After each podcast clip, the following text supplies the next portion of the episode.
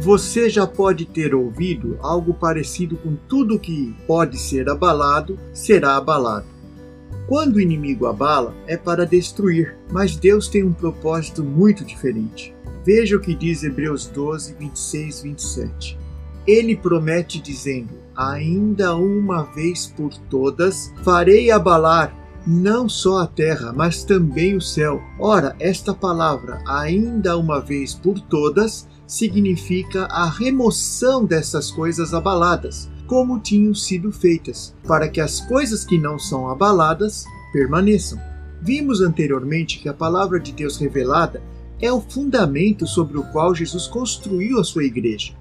Agora vemos em Lucas 22, 21, 22 a primeira vez que Jesus revela que seria traído.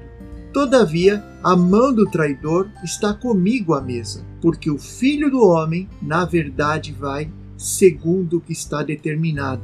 Mas ai daquele por intermédio de quem ele está sempre traindo. Os discípulos ficaram curiosos, mas ao invés de preocuparem-se com Jesus, priorizaram sua própria posição quem seria o maior depois de Jesus? Quase uma preocupação de herdeiros gananciosos. Contudo, Jesus age com paciência e amor. Pedro, geralmente o primeiro a falar, estava confiante de seu desempenho, pois era o único que andou sobre as águas, foi o primeiro a ter revelação de quem Jesus realmente era, teve a experiência da transfiguração com Jesus, Moisés e Elias. Contudo, essa confiança era proveniente de orgulho, de uma ação que não corresponde ao reino de Deus. A palavra nos exorta a ser como o menor, como o que serve. Isso está lá em Lucas 22, de 25 a 27. Há um propósito de ser peneirado. Pedro ainda não andava no caráter e na humildade de Cristo, e não poderia construir sua vida e ministério no orgulho de vitórias passadas somos desafiados a sermos prudentes na edificação do fundamento em Cristo. 1 Coríntios 3:10.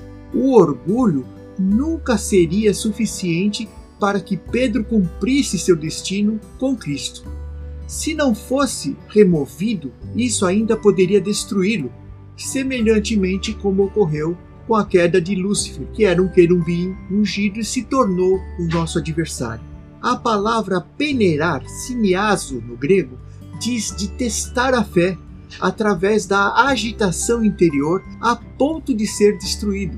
Lucas 22, 31. Podemos pensar inicialmente em amarrar o diabo e evitar essa peneira, essa dificuldade, esse problema, esse desafio. Mas Jesus tem um entendimento diferente. Veja o que ele diz em Lucas 22, 32. Eu, porém, roguei por ti, está falando de Pedro, para que a tua fé não desfaleça. Tu, pois, quando te converterdes, fortalece os teus irmãos. Jesus sabia que a peneira tem a possibilidade de destruir, mas também de construir, de moldar um caráter mais forte em Deus.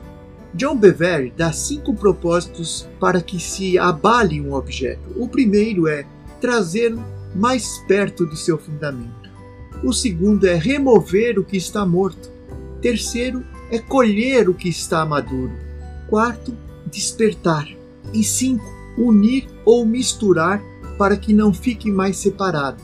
Eu me lembro da palavra amalgamar, que é uma palavra que me vem à mente porque os dentistas usavam o amálgama, aquela misturas de elementos que se tornavam um elemento só, para preparar uma obturação. Resumidamente, Pedro precisava se esvaziar e ser um só com Cristo. Ele ainda seria peneirado para entender isso. Se hoje você, depois de um inventário de sua vida, vê como algo sem explicação o sofrimento que você está passando, aguente firme, permaneça e enfrente seus desafios fundamentado em uma fé em Cristo. Que o caminho não te destrua, que sua jornada de fé te torne mais forte, mais parecido com Cristo. Este é meu pedido, em nome de Jesus. Amém.